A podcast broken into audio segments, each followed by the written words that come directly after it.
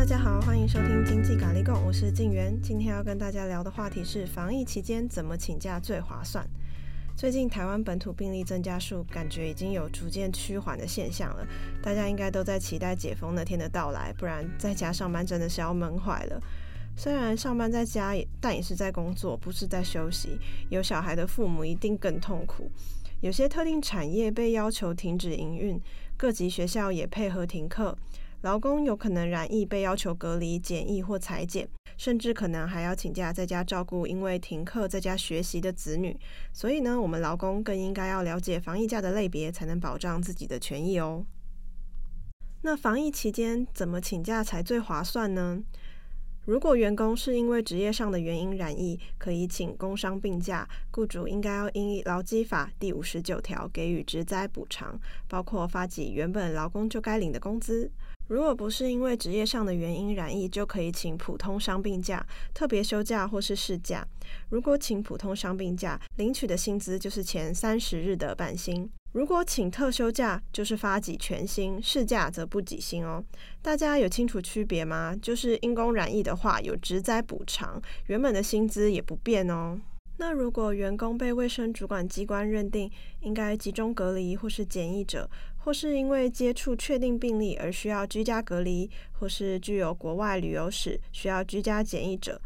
亦或是照顾生活不能自理的受隔离或检疫者，必须要请假怎么办呢？这些情形的话，员工可以请防疫隔离假，但不会强制企业给薪哦。雇主方面的话，如果有给卫生主管机关认定的相关检疫隔离者薪水的话，就可以申报当年度所得税之所得额中加倍减除。但如果员工是因为职务需求出差后依规定受隔离检疫，或员工因执行职务而隔离检疫，例如医护人员什么的，那员工在隔离期间，企业仍然应该要照给工资哦。那如果企业员工与确诊者足迹重叠，要到快筛站筛检，这种情形是以防疫隔离注记，这样的话也不会强制雇主应该要给付员工裁减请假期间的薪资，但雇主不能将其视为旷职，强迫劳工以事假或是其他假别处理，也不能强迫劳工补工作、扣发全勤奖金、解雇或是其他对员工不利的处分。那么有小孩的家长要怎么请假呢？应该很多父母都在等休息的那一刻。那这边就来说明一下，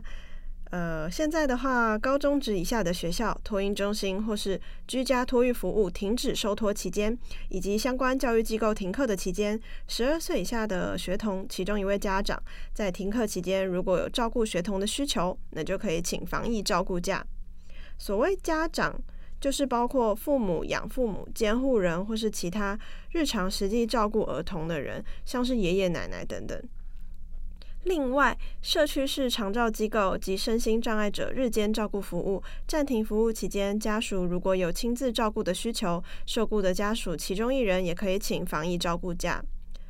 员工请防疫照顾假，企业不得视为旷职，强迫用事假或是其他假别处理，也不能扣发全勤奖金、解雇或是其他不利的处分。那至于员工自行接种疫苗，从今年的五月五日起就可以请疫苗接种假。请假期间呢，是从疫苗接种之日开始算起的二十四小时为止。企业可以不给薪，但应该要准假，而且不能视为旷工，强迫劳工以事假或其他假别处理，也不能扣发全勤奖金、解雇或是给予不利的处分。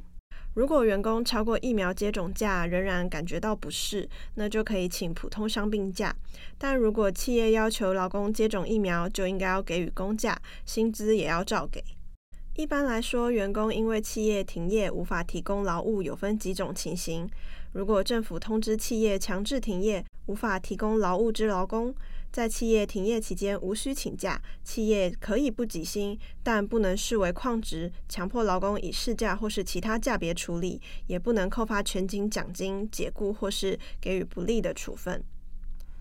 如果企业请劳工协助做消毒或内部整理工作，也应该要照给工资。另外，如果企业因为没有落实防疫措施被政府勒令停业，那责任的话就是归属于企业，工资也应该由雇主照给哦。但如果不是政府通知企业强制停业，而是企业自行因为疫情停业的话，包括自行消毒啊什么的，没有办法提供劳务的员工在停业期间就无需请假，但企业需要照给员工薪资。如果企业是配合地方政府呼吁或劝导而停业，像是夜市、商圈自主停业等等，为了促进劳资和谐、稳定劳资关系，这个期间的劳动权益呢，就要由企业透过与工会协商，或是召开劳资会议等方式，与劳方妥善沟通讨论，让双方获得共识，采取最合适的做法。如果劳工同意减班休息，企业也要注意，对于全时劳工每月给付的薪资不能低于基本工资哦。